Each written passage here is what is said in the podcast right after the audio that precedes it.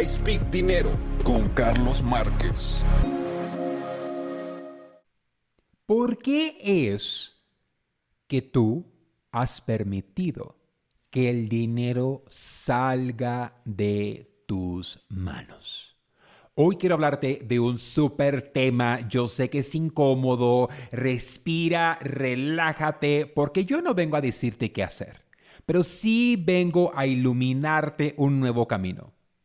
¿Por qué es que las personas dejan perder sus ahorros. A lo mejor tú eres como mi primo, ¿eh?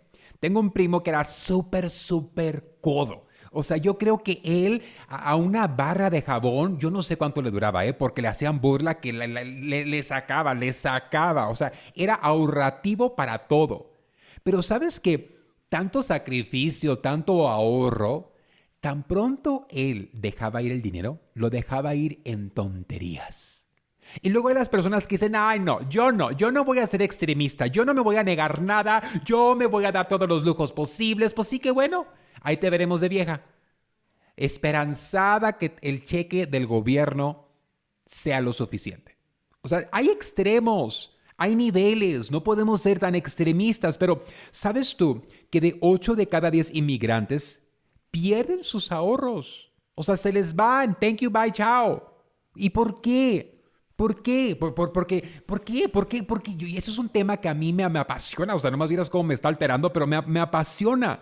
Y sabes de que podremos decir, ay, es porque los sueldos son muy bajos, es porque todo está bien costoso, es porque, mire, podremos decir muchas cosas. Pero la razón número uno, el por cual la gente no llega a tener dinero ahorrado, es educación financiera. Punto. Punto.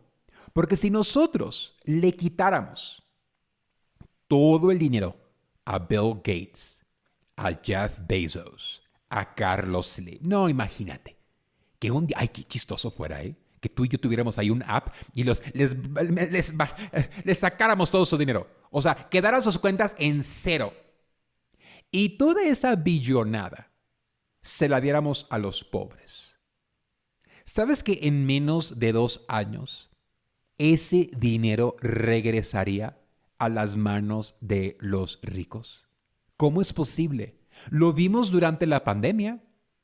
A la población en Estados Unidos se les dio, ay Dios mío santo, pues ahora estamos pagando nosotros ese chistecito. Se les dieron millones y millones y millones y millones de dólares. ¿Por qué es que durante la pandemia los ricos se hicieron más ricos? Porque ellos están en posición de recibir el dinero. Ellos están en posición de vente para acá. Entonces lo que ellos dominan es educación financiera. Ahora, y no significa que tú tienes que tener un negocio, ¿eh? Pero ni tenemos una cuenta de ahorros de altos intereses. Porque, ay, no me pagan nada. Pero ¿sabes cuánto es no ahorrar y cuánto recibes? Es cero. Entonces, hoy yo quiero empoderarte con armas para que tú pongas en orden tu situación financiera utilizando inteligencia artificial. Porque ya que tú no piensas bien, o sea, pues ya mejor que piense la inteligencia artificial por ti. La falta de educación es uno de los grandes problemas que surge y no le damos importancia, ¿de acuerdo? Cuando tú, y mira, ponte a pensar, creo que todos tuvimos familia que emigró, llegó al país, tenía una visión, tenía, y, luego, luego se americanizó. O sea, ya no era el dinero para allá, ahora ya era tener los lujos, tener las cosas, o sea, ya era como el vivir el sueño americano. Y el sueño americano es una, es, es una película de Hollywood. El sueño americano es lo que mantiene a los ricos ricos. Si tú vas a Disneyland, dices, ok, pues ya ni modo. Vas a Hollywood, ok, pues a poco eso es Hollywood. Vas a Los Ángeles, híjole, aquí está feo. O sea, bonito para visitar un día, ya thank you, bye. Pero no es lo que te platicaron. No es lo que te platicaron. La vida en Estados Unidos es trabajar para consumir. La vida en Estados Unidos es trabajar para consumir y no es tu culpa. Estados Unidos no quieres que ahorre para ti. Estados Unidos no quieres que tenga para tu futuro. Estados Unidos ni se conforma con lo que tú generas y tú gastas. Estados Unidos se ha convertido en el líder de crédito. Escucha esta, esta ridiculez. En Estados Unidos, los estadounidenses financian las pizzas de Domino's Pizza. En Estados Unidos, los estadounidenses financian sus compras del súper en Walmart. ¿A dónde vamos a parar? Entonces ya Estados Unidos no se conforma que no tienes ahorro, que no tienes tu propia casa, que no tienes para tus hijos, que no, mira, mira es triste. El país del sueño americano, oye, qué película, ese no es un sueño americano. Cuando nosotros escuchamos que, gran parte de la población estadounidense no tiene ni 500 dólares en fondo de emergencia, ¿Y tú quieres ser como ellos? Eso es triste, ¿eh? Pero es lo que nos, nos han platicado. Entonces, es educación financiera. Y mira, cuando tú no tienes nada, lo quieres tener todo. Yo sé lo que es tener nada. O sea, yo sé, el primer millón de dólares que yo hice a mis 21 años de edad, tan pronto me cayó en una mano, se me fue en el otro. O sea, porque me lo gasté. Por no decir otra cosa, me lo comí, me lo gasté. O sea, ¿por qué? Pues, pues para eso es el dinero, para gastarlo. Y luego también la gente, como, ay, pues no seas codo, cómprate esto, cómprate el otro. Pues ahí anduve yo. Fui el millonario del barrio, ¿eh? Porque tenía el dinero, tenía camioneta de lujo y viviendo en un departamento de una recámara. ¿Qué le hizo falta Carlos? ¿Qué le hizo falta? No, y te cuento otra. Te cuento otra, nomás, para que mire, me vayas tanteando qué tan tuturu estaba yo. Yo había ahorrado para comprar a mis 21 años de edad. Yo había ahorrado para comprar mi casa de mis sueños.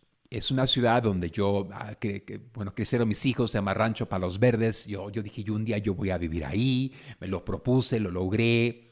Y sabes, fui con mi corredor en ese entonces. Hoy mi corredor es Selvin Herrera, Y me está mandando unas fotos de unas casas recién construidas. Ay, es porque ahora para que mi papá se, quiero que se vaya a otra zona diferente, entonces pues ahora que esté allá voy a ir a verlas. Pero Fred Di Bernardo es un señor millonario. Su papá es millonario. ¿Y sabes de qué se hizo rico?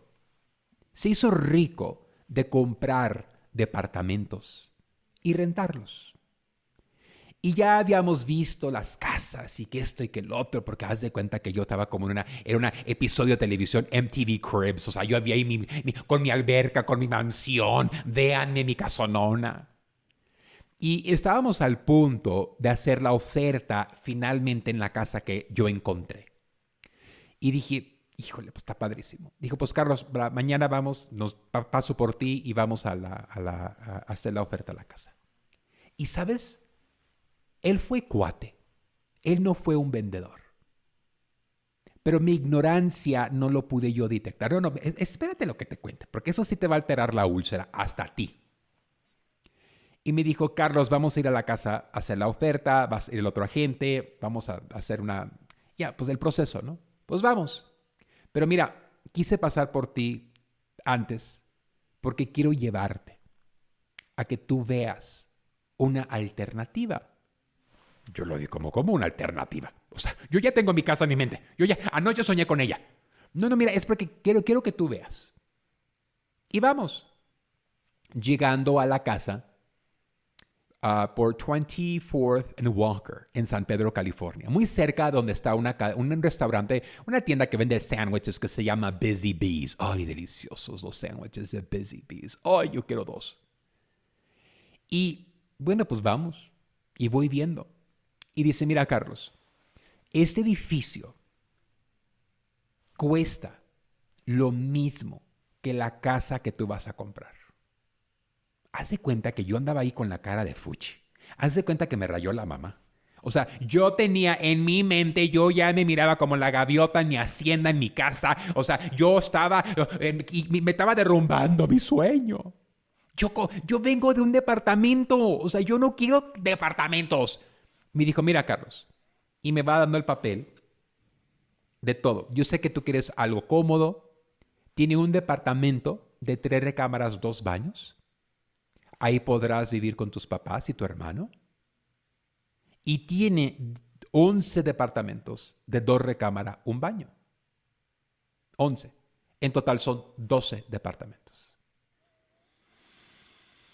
Ok, pero, y, pero sí, pues, pues, gracias, pero pues ya lo voy a pensar, pero vamos a hacer la oferta. Carlos, solamente ve pensando, porque mira, cuando tú compras departamentos, tú luego, luego podrás, tú sabes, tomar una decisión en el futuro de comprar una casa, pero aquí pudieras tú vivir un año, dos años y luego ir tú a comprar la casa. Sabes que en ese entonces dije, híjole, pues no sé, como que sí me puso a pensar.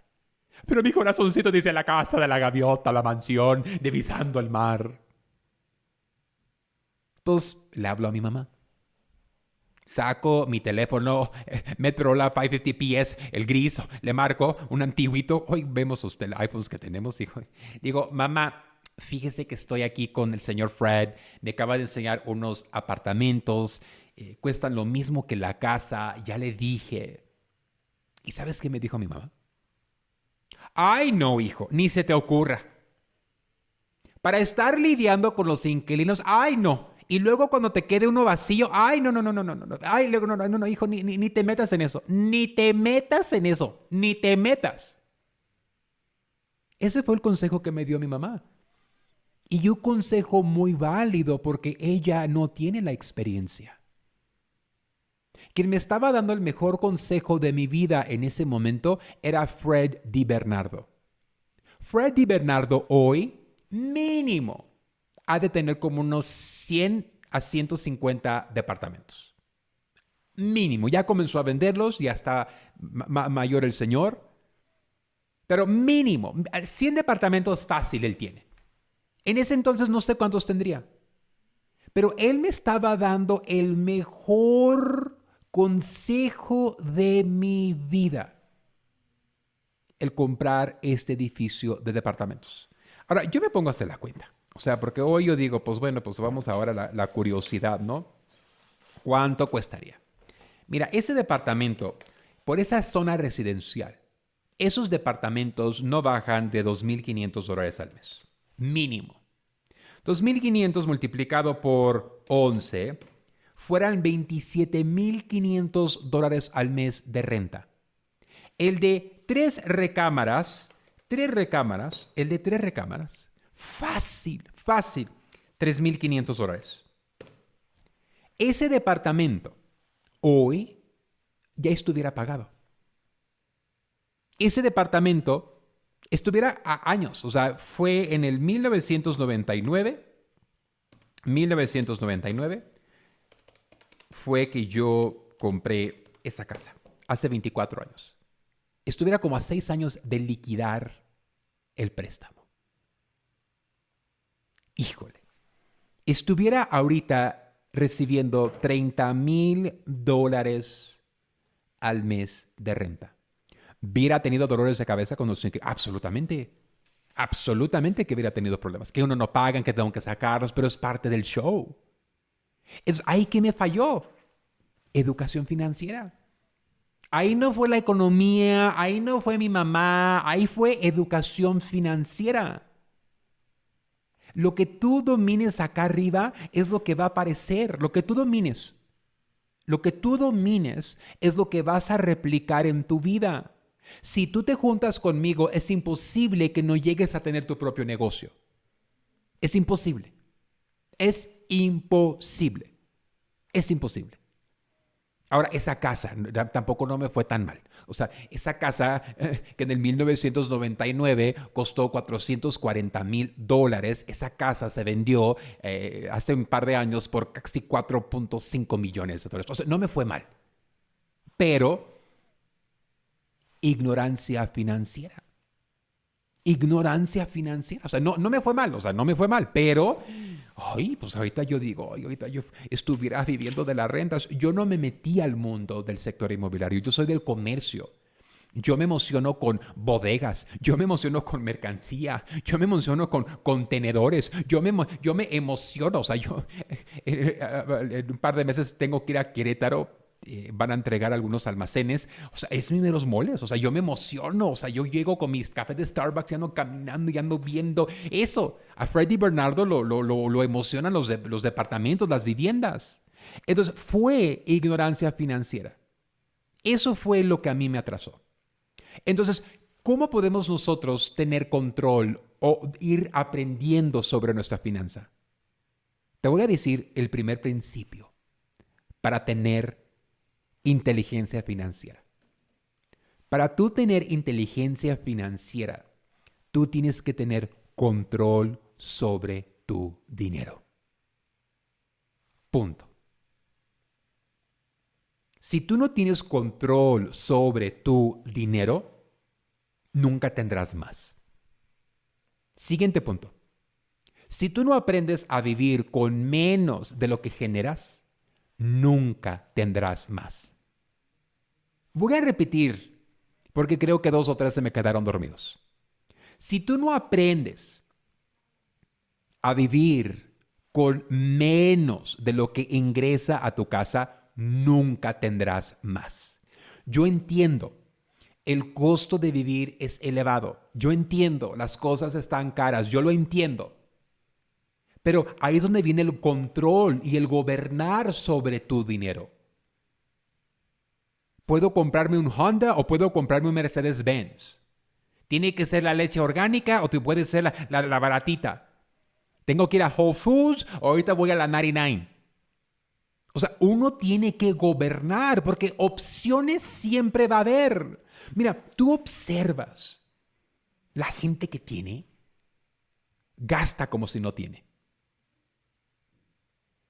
Recientemente en TikTok me apareció la hija de una de mis amigas de San Diego. Y dije, ay, ¿a poco esta es Kimi? O sea, ¿a poco esta es Kimi? O sea, sí, es Kimi, fue Kimi. Eh, y hasta China hemos ido juntos. Y me apareció eh, con un tiktokero que le hacen las preguntas. Oye, ¿y cuánto gastaste tú en este viaje? Ya le preguntan, ¿tú qué? Ah, yo soy mexicana. ¿Y cuánto gastaste tú en este viaje? Y ella dijo 52 mil. Y la gente luego, luego en los comentarios dijo, ah, pues 50, 52 mil pesos de seguro. No, amiga. O sea, no, conoces a mi amiga y su hija. O sea, eh, dónde se quedan y dónde hacen. O sea, ella sí que, gastó en su viajecito ahí de casi 3, 4 semanas fácil sus 52 mil dólares. Ahora, pero las voy a quemar. Al nivel personal, para sus cosas son bien económicas. O sea, son muy económicas. Ahora, ¿se dieron un cierto lujo, un cierto viaje? Absolutamente pero no se los dan todos los días. Y creo que eso es el tener, el gobernar sobre tu dinero. Si el rico gastara como rico todos los días, no fuera rico. Y el pobre quiere gastar como rico todos los días y de casualidad es pobre. Mira, hay unas aplicaciones que yo quiero que tú vayas aprendiendo y dominando. Hay una que se llama Clio, donde tú pones ahí lo que tú ganas, pones ahí tus gastos y, vas tú midiendo cómo vas, si vas bien o vas mal. Está padrísima. La aplicación se llama Clio. Hay una nueva que salió que se llama Pocket Guard. Y si vas manejando, no te preocupes. Ve tú al sitio iSpeak Dinero, busca el programa de hoy y ahí en las notas van a aparecer los enlaces. Pocket Guard es otra. Usa inteligencia financiera, eh, no, disculpa, inteligencia artificial y te va diciendo, si te conviene, no te conviene, gastas tanto, está padrísimo. Así que hoy, yo te entiendo, queremos trabajar, queremos darnos lujos, pero hoy ya no se puede. Para los negocios, para crear un presupuesto, amo el sitio de Wade. Se llama Wave, como hola, es gratis. Vas tú documentando tus ingresos, vas tú documentando tus gastos y te va dando una organización impresionante. Impresionante, impresionante. Hoy tenemos tantas opciones para quitarnos del puesto del burro. Tú no has hecho mejor porque no sabes cómo hacer mejor. No sabes. Tú podrás regresar a un rancho allá donde están mis primos. Y haz de cuenta que tú regresaste al 1945 de México. Ellos no saben muchas cosas porque no han salido. Sí, ahora la tecnología te, ya, ya la tienes en la palma de tu mano. Sí, tienes acceso a muchas cosas. Pero el hecho que tengas accesos no significa que las domines. Préstame tu teléfono. Déjame meterme dos minutos a tu cuenta de TikTok. ¿Qué me aparece? Anda tú.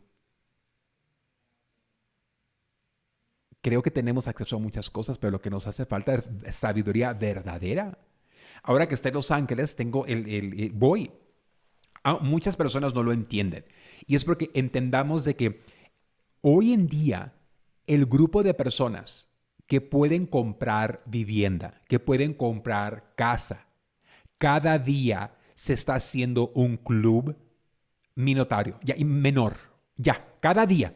O sea, no es como los ochentas, no es como los setentas, no es como los noventas o en los dos miles. Cada día que estamos nosotros avanzando, se está haciendo mucho más elitista quién puede comprar una casa. Mucho más elitista. Y yo considero que estamos viviendo ya en los últimos, últimos momentos donde home ownership en California será una opción. Sabes, en el Monte California, ahorita hay un duplex. Dos recámaras, un baño enfrente, la casa atrás tiene tres. O sea, el pago ni te sale en tres mil dólares.